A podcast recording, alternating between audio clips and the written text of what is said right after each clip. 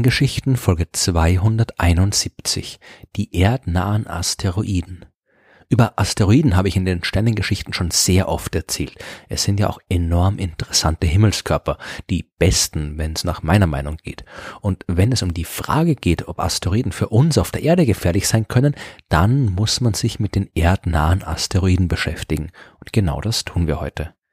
Die erdnahen Asteroiden sind, wie der Name ja ziemlich deutlich sagt, Asteroiden, die sich in der Nähe der Erde befinden oder in die Nähe der Erde kommen können.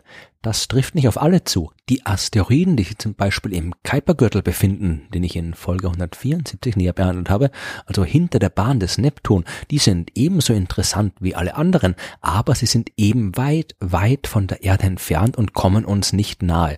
Gleiches gilt für die Asteroiden im Hauptgürtel zwischen den Bahnen von Mars und Jupiter oder für die Trojaner-Asteroiden in der Umlaufbahn des Jupiter.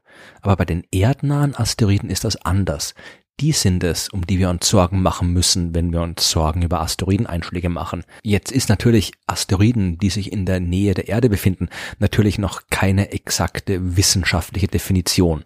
Die gibt's aber selbstverständlich. Dazu will ich vorher aber noch schnell an die Bedeutung von zwei astronomischen Fachausdrücken erinnern, nämlich Aphel und Perihel. Damit bezeichnet man den sonnenfernsten und den sonnennächsten Punkt auf der Umlaufbahn eines Himmelskörpers. Und ich erinnere deswegen daran, weil diese Begriffe bei der Definition der erdnahen Asteroiden eine wichtige Rolle spielen. Von den erdnahen Asteroiden gibt es drei wichtige Gruppen. Die Amors, die Apollos und die Athens. Asteroiden, die zur Amor-Gruppe gehören, die haben einen Perihelabstand, der zwischen 1,017 und 1,3 astronomischen Einheiten liegt eine astronomische Einheit, auch das zur Erinnerung, entspricht dem mittleren Abstand zwischen Erde und Sonne. Die tatsächliche Position der Erde, die schwankt ein bisschen um diesen Wert herum. Wenn sie am weitesten von der Sonne entfernt ist, beträgt der Abstand 1,017 astronomische Einheiten. Und das ist auch der Grund, warum dieser Abstand bei der Klassifizierung der Amor-Asteroiden auftaucht. 1,017 astronomische Einheiten sind quasi die äußerste Grenze der Region, die die Erde auf ihrem Weg um die Sonne durchquert. Und die Amor-Asteroiden sind diejenigen, die dieser Grenze von außen nahe kommen können. Wenn sie ihr Perihel, also den sonnennächsten Punkt ihrer Bahn genau bei 1,017 astronomischen Einheiten haben, dann können sie die Erdbahn quasi streifen, aber nicht kreuzen. Der andere Wert bei der Einteilung der Amos beträgt 1,3 astronomische Einheiten und dieser Wert ist mehr oder weniger willkürlich gewählt. Irgendwo muss man ja eine Grenze ziehen und Asteroiden, deren sonnennächster Punkt noch weiter entfernt liegt, die werden nicht mehr zu den erdnahen Asteroiden gezählt. Die Amors sind also Asteroiden, die sich in der Nähe der Erde befinden können, die Bahn der Erde aber nicht kreuzen. Sie können aber, je nachdem wie langgestreckt ihre Umlaufbahnen sind, die Bahn des Mars kreuzen. Deswegen unterteilt man sie oft noch ein bisschen weiter. Amor 1 Asteroiden kreuzen weder die Bahn des Mars noch die der Erde. Die befinden sich also immer zwischen den Umlaufbahnen dieser beiden Planeten. Amor 2 Asteroiden kreuzen die Bahn des Mars und erreichen an ihrem sonnenfernsten Punkt die äußeren Regionen des Hauptgürtels der Asteroiden. Die Amor 3 Asteroiden, die haben noch langgestrecktere Bahnen und können am sonnenfernsten Punkt schon fast an die Jupiterbahn rankommen. Die kreuzen also nicht nur die Marsbahn, sondern auch den Hauptgürtel der Asteroiden. Und die Amor 4 Asteroiden schließlich, die können noch über die Jupiterbahn hinaus gelangen. Die zweite große Gruppe der erdnahen Asteroiden sind die Apollo-Asteroiden. Ihre mittlere Entfernung von der Sonne ist immer größer als die der Erde. Der sonnennächste Punkt ihrer Bahn ist allerdings immer weniger als 1,017 astronomische Einheiten entfernt. Das bedeutet, dass der sonnennächste Punkt der Bahn eines Apollo-Asteroiden immer näher an der Sonne ist als der sonnenfernste Punkt der Erdbahn. Oder anders gesagt, die Bahn der Apollo-Asteroiden kreuzt die Bahn der Erde.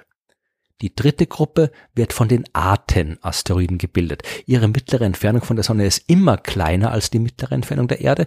Bei ihnen liegt allerdings der sonnenfernste Punkt immer weiter als 0,9833 astronomische Einheiten entfernt.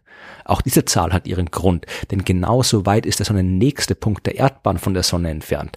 Das heißt, dass auch die Aten-Asteroiden die Erdbahn kreuzen, aber eben von innen kommend und nicht von außen, so wie die Apollo-Asteroiden.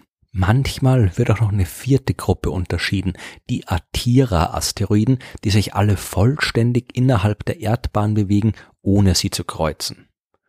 Die Namen der Gruppen, die beziehen sich übrigens auf konkrete Asteroiden, die als beispielhaft für die Bewegung der jeweiligen Gruppenmitglieder gelten.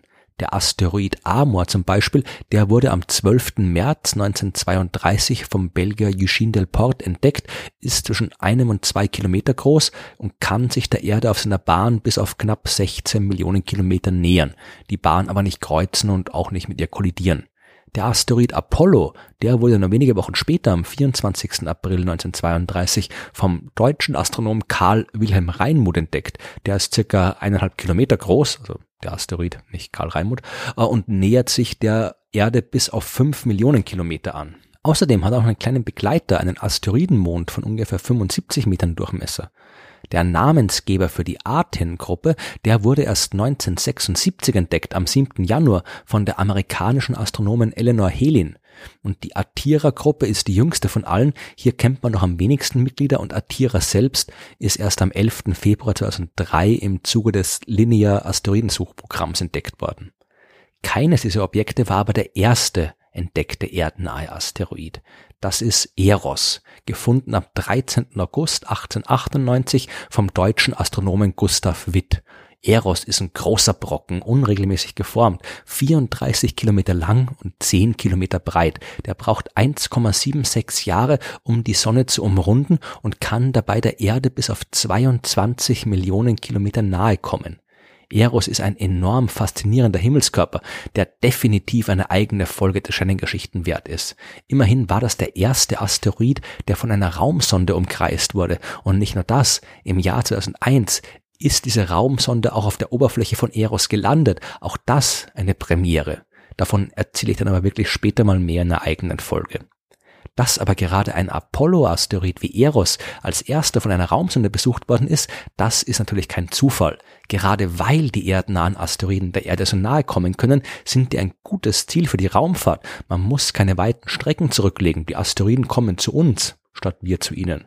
Aber das macht sie natürlich auch potenziell gefährlich, denn die erdnahen Asteroiden, die folgen keinen stabilen Umlaufbahnen, beziehungsweise sind die natürlich stabil, die fliegen nicht einfach nach Lust und Laune und komplett willkürlich durch das All. Aber andere Asteroiden, etwa im Kuipergürtel oder im Hauptgürtel, die bleiben für Millionen und Milliarden Jahre auf ihren Umlaufbahnen. Die erdnahen Asteroiden tun das nicht. Die kommen auf ihrem Weg um die Sonne immer wieder mal der Erde nahe, dem Mars nahe oder der Venus nahe. Bei jeder dieser nahen Begegnungen kann der Planet mit seinen gravitativen Störungen die Bahn des Asteroiden leicht verändern. So lange, bis der Asteroid irgendwann mal mit einem Planeten kollidiert, in die Sonne stürzt oder ganz aus dem Sonnensystem geworfen wird. Im Schnitt überlebt so ein erdnaher Asteroid nur ein paar hunderttausend Jahre auf seiner Bahn, bevor er mit irgendwas kollidiert oder aus dem Sonnensystem fliegt. Das bedeutet aber auch, dass es immer wieder Nachschub geben muss, denn das Sonnensystem ist ja schon ein paar Milliarden Jahre alt. Würden nicht immer wieder neue erdnahe Asteroiden nachgeliefert, dann gäb's heute längst keine mehr. Aber natürlich gibt's einen Lieferservice. Den übernehmen Jupiter und Mars. Ich habe vorhin erwähnt, dass die meisten Asteroiden im Hauptgürtel zwischen Mars und Jupiter auf ihren Bahnen bleiben. Aber ein paar tun das nicht.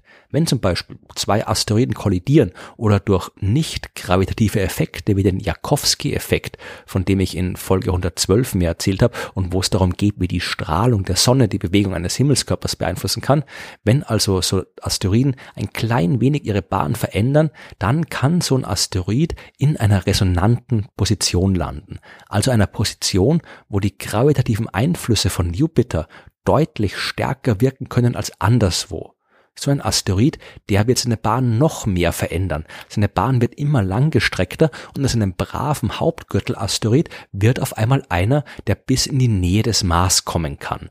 Dann schubst ihn der Mars mit seiner Gravitationskraft noch weiter aus dem Hauptgürtel hinaus, bis er zu einem Amor-Asteroiden geworden ist und der kann dann durch weitere Störungen und Schubserei zu einem Erdbahnkreuzer wie einem Apollo oder einem Arten werden.